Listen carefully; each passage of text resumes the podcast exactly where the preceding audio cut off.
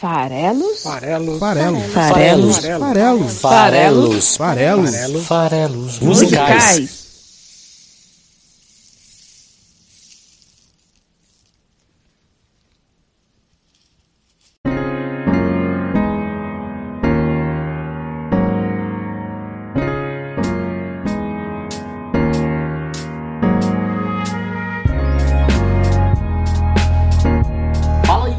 Que gosta de música, meu nome é Paulo Farelos e estamos de volta aqui para os Farelos Musicais, esse podcast que toda quinta-feira analisa a letra de uma música aqui no site esfarelado.com.br.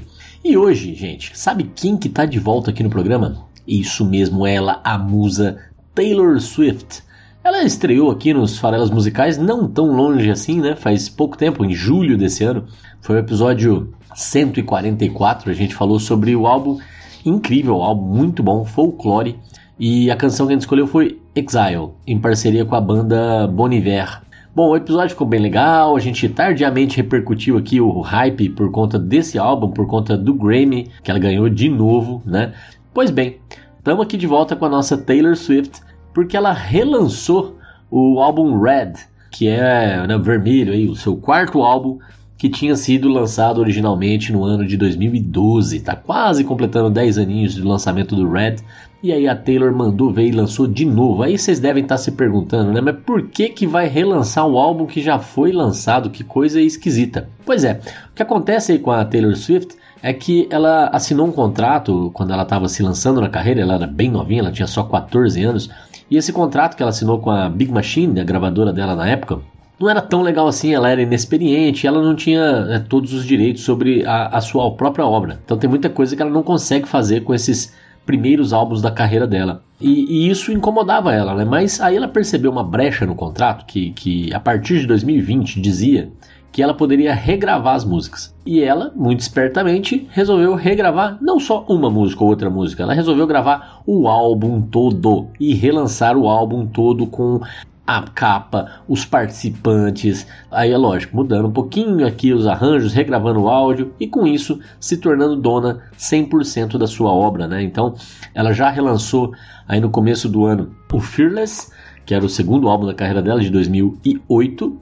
Né? Então, ela já agora em abril desse ano de 2021, ela relançou o Fearless e agora em novembro ela está relançando o Red. É engraçado que ela não está relançando em ordem cronológica, ela está relançando de acordo com alguma necessidade dela, sabe Deus qual. Mas o fato é que além de relançar com novos arranjos e tal, tem também canções inéditas. Ela está aproveitando para compilar músicas que poderiam ter entrado no álbum e não entraram, né, no álbum lá em 2012, ou músicas que ela tinha lançado como singles, ou que ela tinha composto, mas alguma outra banda tinha gravado, enfim.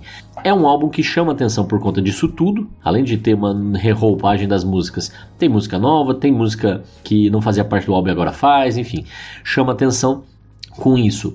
Ela também passa a ter o direito sobre estas versões novas que ela está lançando e pode, por exemplo, negociar diretamente para ela ser usada em comerciais, em filmes e coisas desse tipo, já que agora ela também é dona da música. É muito louco, né? Então, para ter uma ideia de como ela faz isso até para chamar atenção, o álbum saiu no dia 12 de novembro, só para constar, né? Bem recente aí. Estamos aqui no dia 25 de novembro de 2021, né? na data original da publicação deste podcast.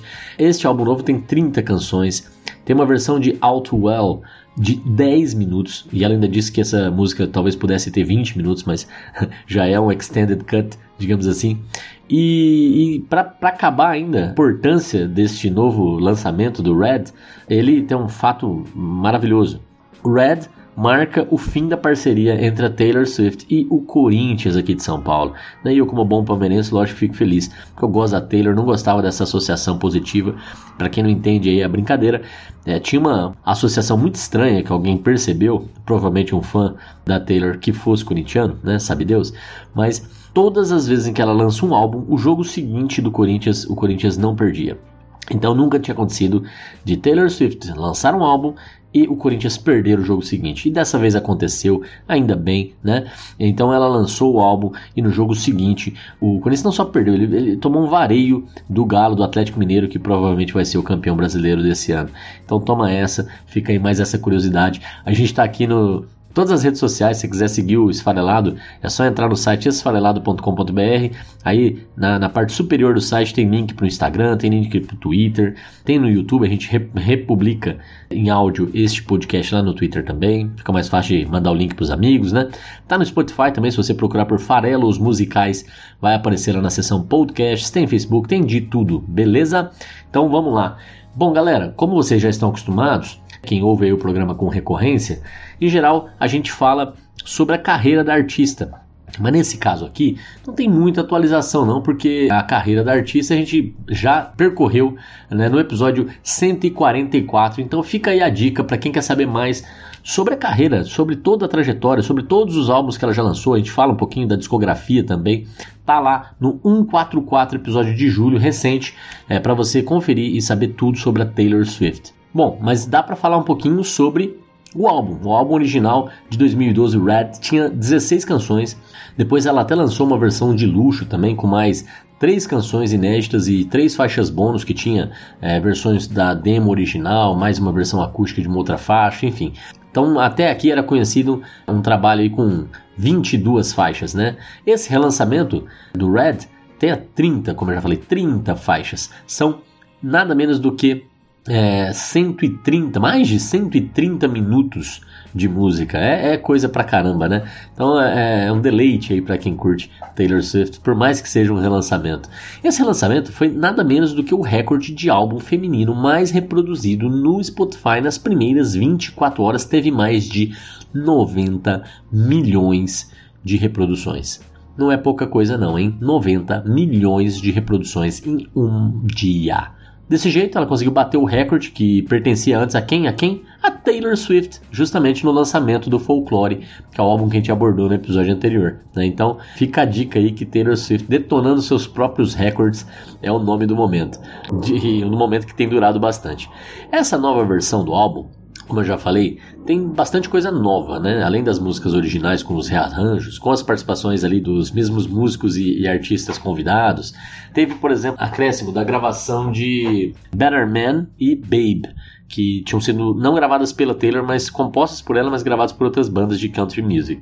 Ela também incluiu uh, Ronan, que é uma, um single que ela tinha lançado como forma de caridade em 2012, agora faz parte dessas 30 faixas. Para destacar ela diferenciar, na verdade, né, as faixas novas das faixas originais, o nome das músicas está grafado com um Taylor's Version no final. Então, para ter certeza que você está ouvindo a versão de Red do novo álbum, é só procurar Red Taylor's Version, assim como pode acontecer com todas as outras faixas, né? Inclusive aí, I Knew We Were Trouble, All Too Well, 22, We Are Never Ever Getting Back Together, que é a, a talvez é a canção mais mais famosa desse álbum, que tem um monte de singles, que placou aí várias e várias faixas no top 10 da parada americana e britânica. Enfim, um baita álbum, né?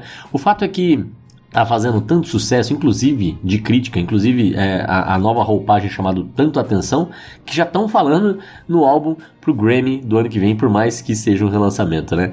Por curiosidade também, aqui tá nesse recap, vale falar o seguinte: quando a Taylor veio no Brasil, em 2012, foi pela primeira vez, foi justamente na turnê do Red. Então, esse álbum realmente para nós aqui é especial, né? Foi a primeira vez que ela veio ao Brasil. E na época, para promover o álbum, ela deu entrevista pro Marcos Mion, que de novo voltou à evidência agora, né? Mas na época ele estava fazendo um programa chamado Legendários e, e, ele entrevistou a Taylor Swift. Ela não só cantou no programa, como ela também deu uma entrevista curta, mas uma entrevista bacana. É, eu vou colocar o link do vídeo da entrevista aqui no post para quem quiser ver, é só clicar aqui em esfarelado.com.br, é, entrar no episódio 164 e você vai encontrar aqui. Engraçado, né? 20 episódios depois, né? exatamente 20. 164, o outro era 144. 20 semanas se passaram desde que Taylor Swift passou aqui pelo programa e agora está de volta. Será que daqui a 20 episódios teremos de novo Taylor Swift? Será que vai criar mais uma maluquice aqui de regra, né? Já que a gente adora inventar umas maluquices para definir o artista da semana? Será que o 184 será de novo Taylor Swift?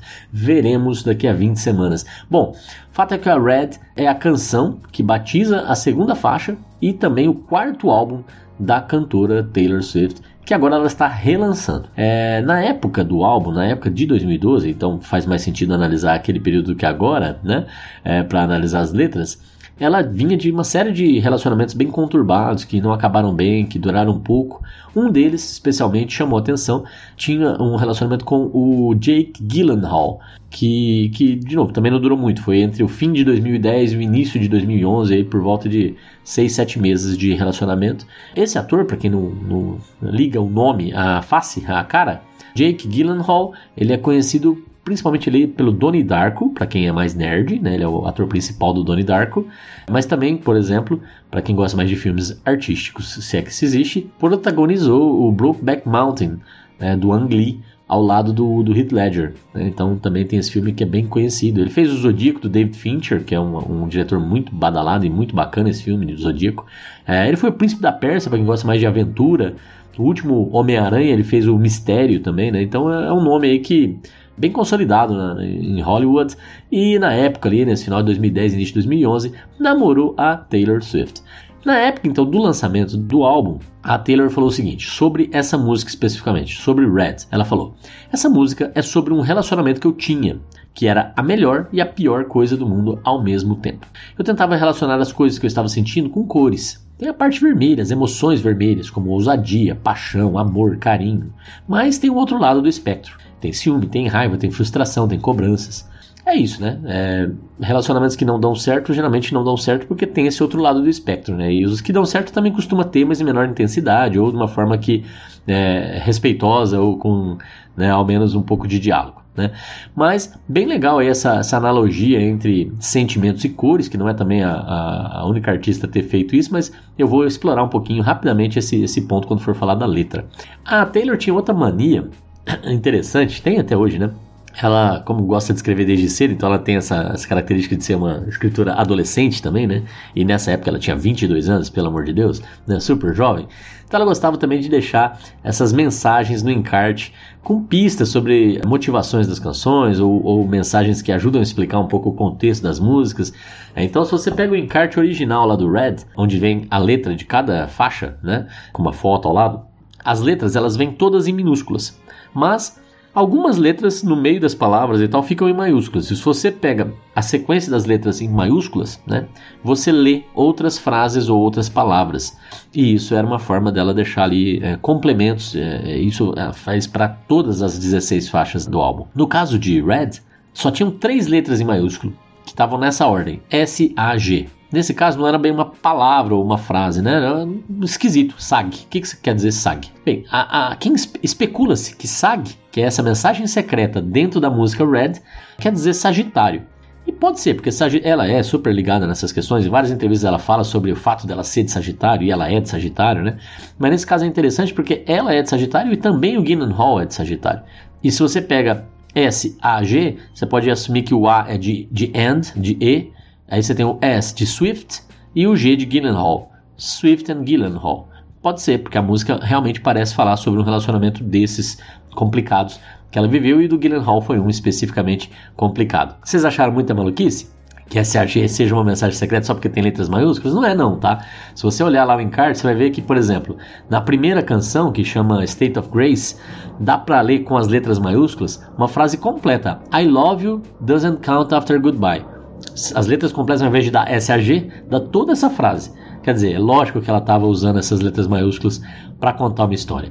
Se você olhar, por exemplo, a faixa mais badalada do álbum, que é We Are Never Ever Getting Back Together, que inclusive pelo título pode também ter a ver com o próprio Gyllenhaal, a frase que está codificada atrás das letras maiúsculas é When I Stopped Caring What You Thought quando eu parar de me preocupar com o que você está pensando. Então, tem sim é, essa brincadeira. Então, SAG é a mensagem enigmática por trás de Red e SAG provavelmente é Swift e Hall. Então, beleza, né? Temos aí uma música dedicada ao ator hollywoodiano é, Jake Gyllenhaal. Olha aí, tamo junto.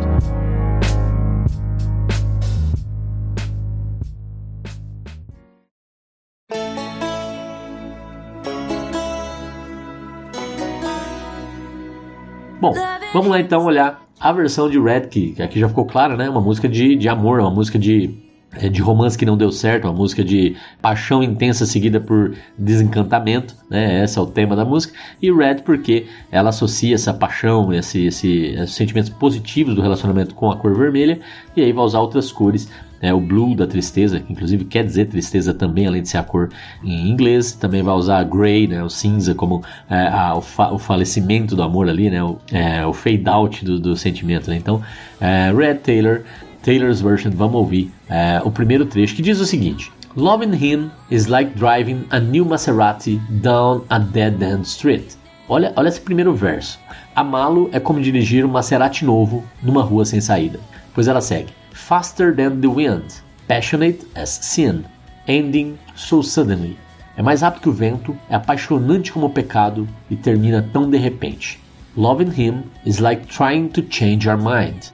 Amá-lo é como tentar mudar de ideia. Once you are already flying through the free fall. Depois que você já está é, voando em queda livre. Like the colors in autumn. Como as cores no outono. So bright. Tão brilhantes. Just before they lose it all. Antes que eles percam tudo. Né? Então, as cores no outono são brilhantes até que elas se apaguem, digamos assim. Então vamos ver esse primeiro trecho. Loving him is like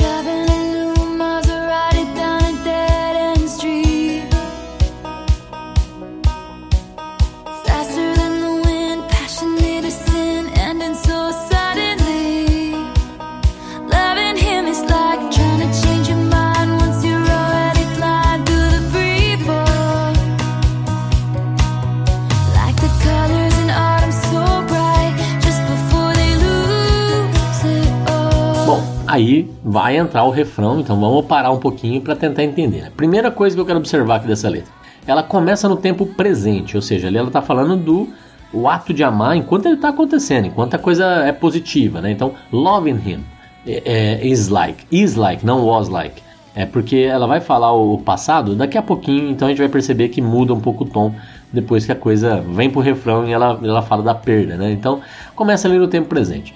E ela fala, ela compara, tem umas metáforas bem legais aqui sobre a paixão, né?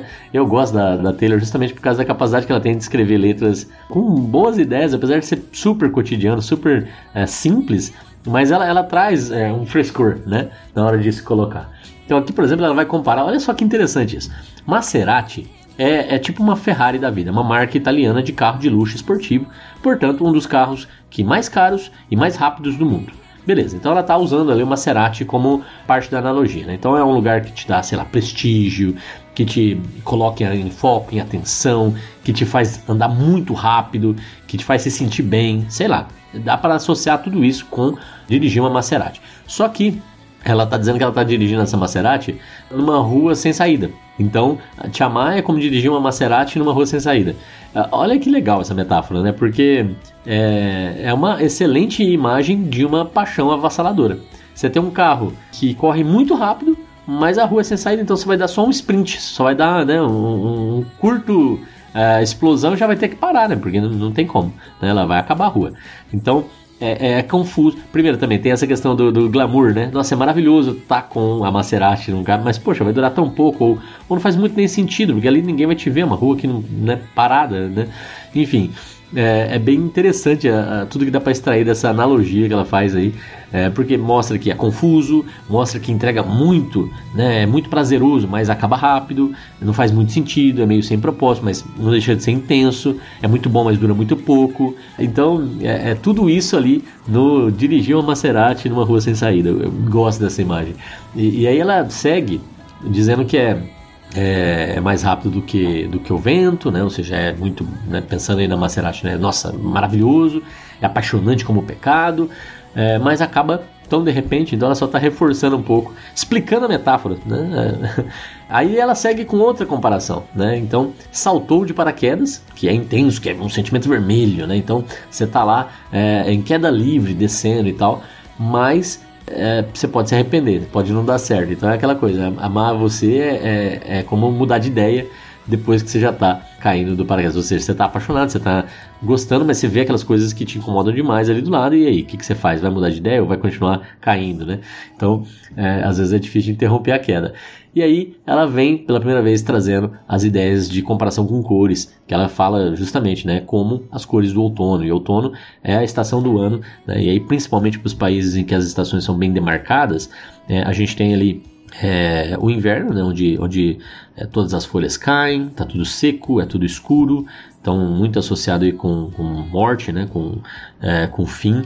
É, e aí a gente em seguida ao inverno tem a, a primavera. Né? A gente tem é, todo esse ciclo de, de renovação, é, aí a gente tem o auge, né? E aí a gente volta, né, o auge do calor, o auge da vida, aí a gente volta a ter é, no outono né? Então, primavera, verão, é, o renascimento, a, a energia, a cor, né, a vida, o brilho, é, né, o sol, e em seguida vem o outono, que é justamente quando as folhas começam a ficar amareladas, quando elas começam a cair, é, fall, né, em inglês, né, que é, que é outono também, além de autumn, que é a palavra que ela usa, fall também quer dizer queda, e queda justamente, né, além de significar outono, é justamente o período das quedas, é onde está tudo folhado, é onde as, a, né, as, a coloração vai se perdendo, então aquele verde vivo vai ficando amarelado, vai ficando até é, é, acinzentado, eventualmente cai das árvores, é, e aí as árvores começam a guardar energia para aguentar o próximo inverno. Então, de novo, usar outono e usar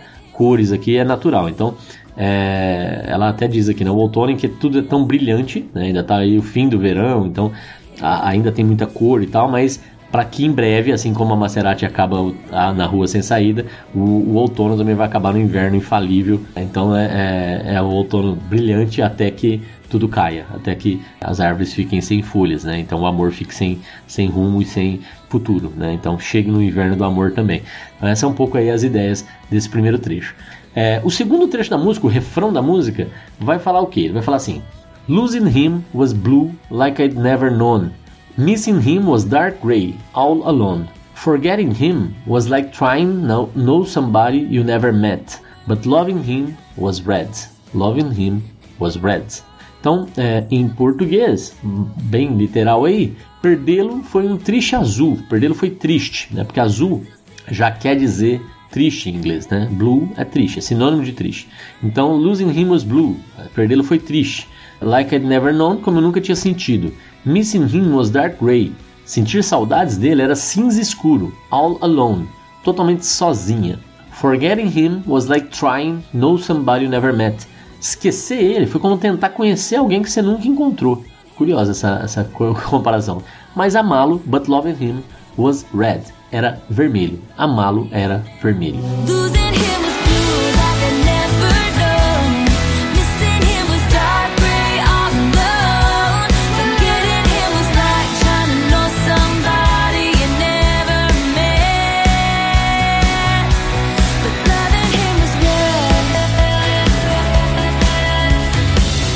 Cores e emoções. Essa é a temática da canção, né? Então ela vai comparar agora aqui no refrão é, o sentimento, por exemplo, de tristeza, naturalmente ela vai associar com o azul, que já, quer, já, já até quer dizer tristeza em inglês, né, por repetição e por uso, mas ela, ela continua. Cinza para ela é a solidão, né, lembra do outono ali, né, então é, é o momento em que tudo cai, então cai também aí a paixão.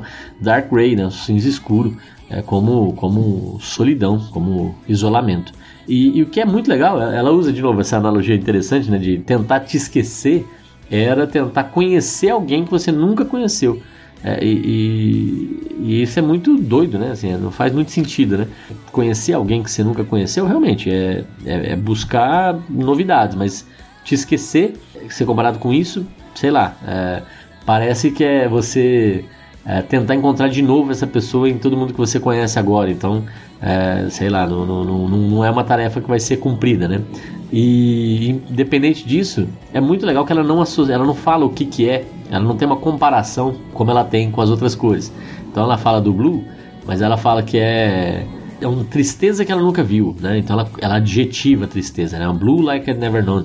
Ela fala do, do, do, cinza, ela qualifica também, né? Deixou ela toda sozinha, muito sozinha e tal. Então ela diz o que quer dizer o, o grey ali, né? É, já quando ela fala do red, ela não fala nada. Loving him was red. Então é, eu acho isso bem legal, na verdade, porque ela simplesmente qualifica assim: amar é vermelho.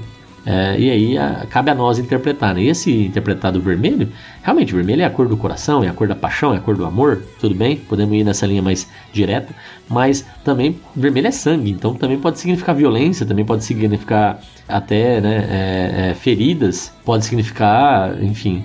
É, intensidade de alguma forma aí muito muito né, forte é, é, que, que pode ir nos extremos enfim alternando entre essa paixão e essa e, e essa eventual problemática aí do, do, né, do, do relacionamento, enfim.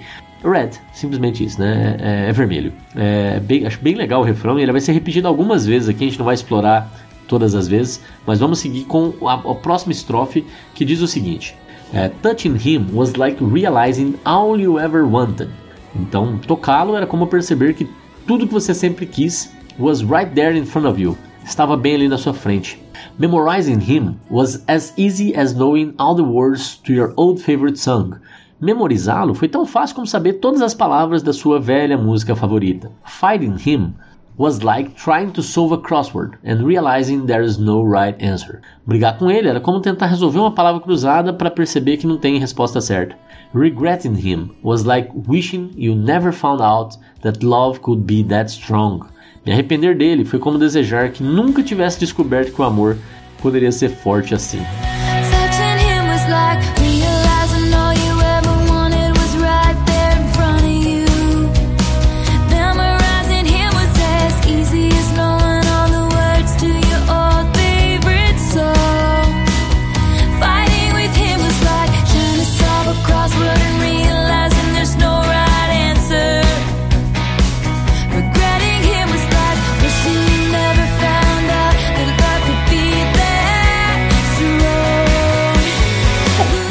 Vai emendar o refrão agora, né? Então, é, vamos, vamos primeiro tentar entender o que, que a gente acabou de ouvir, né? Percebe aqui que agora que ela já cantou o refrão uma vez, que diz losing him, né? Perdê-lo.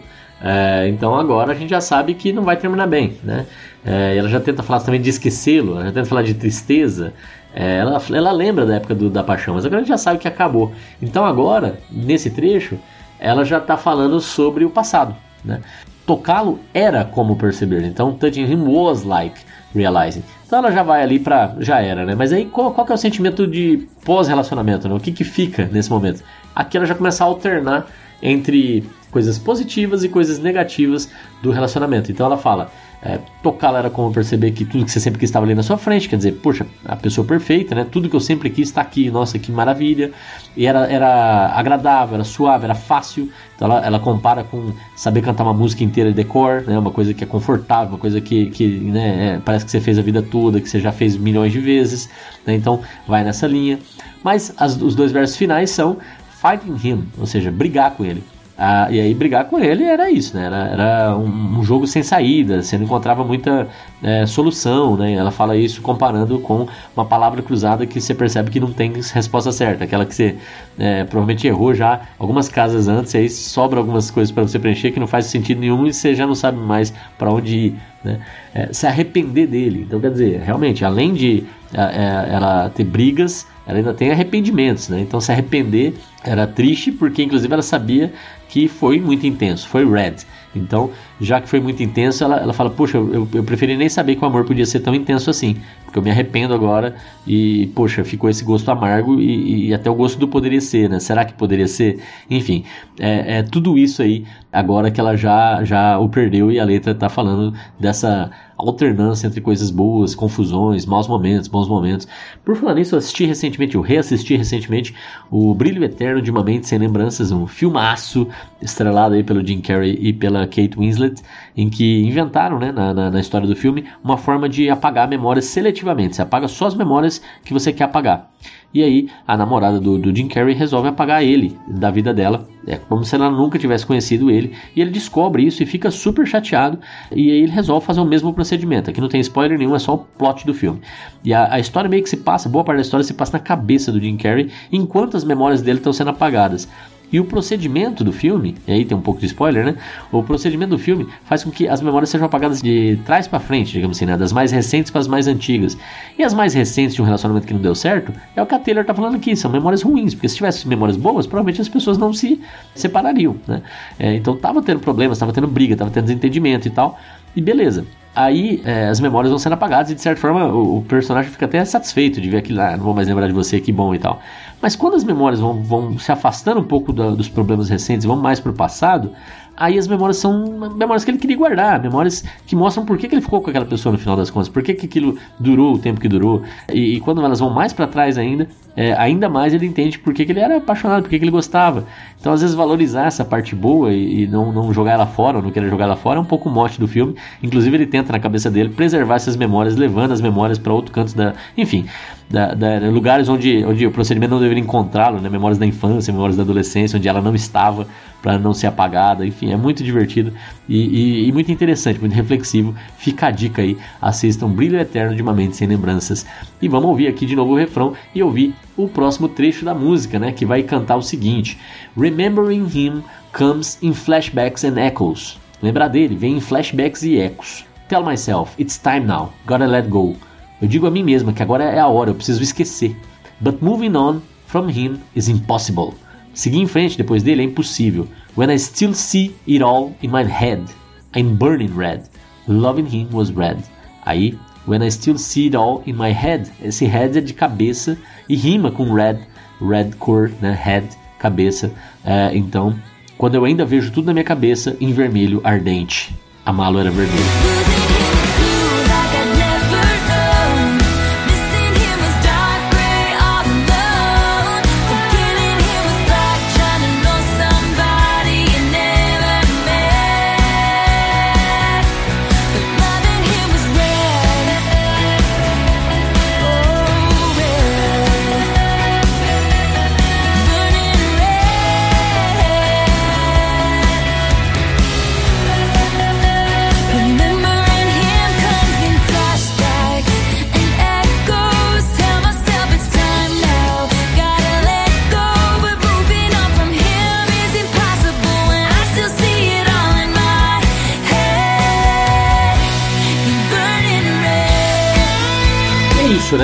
De novo a dificuldade de seguir em frente de um relacionamento vermelho, de um relacionamento intenso, de um relacionamento que deixou marcas profundas de satisfação e também de problemas, né?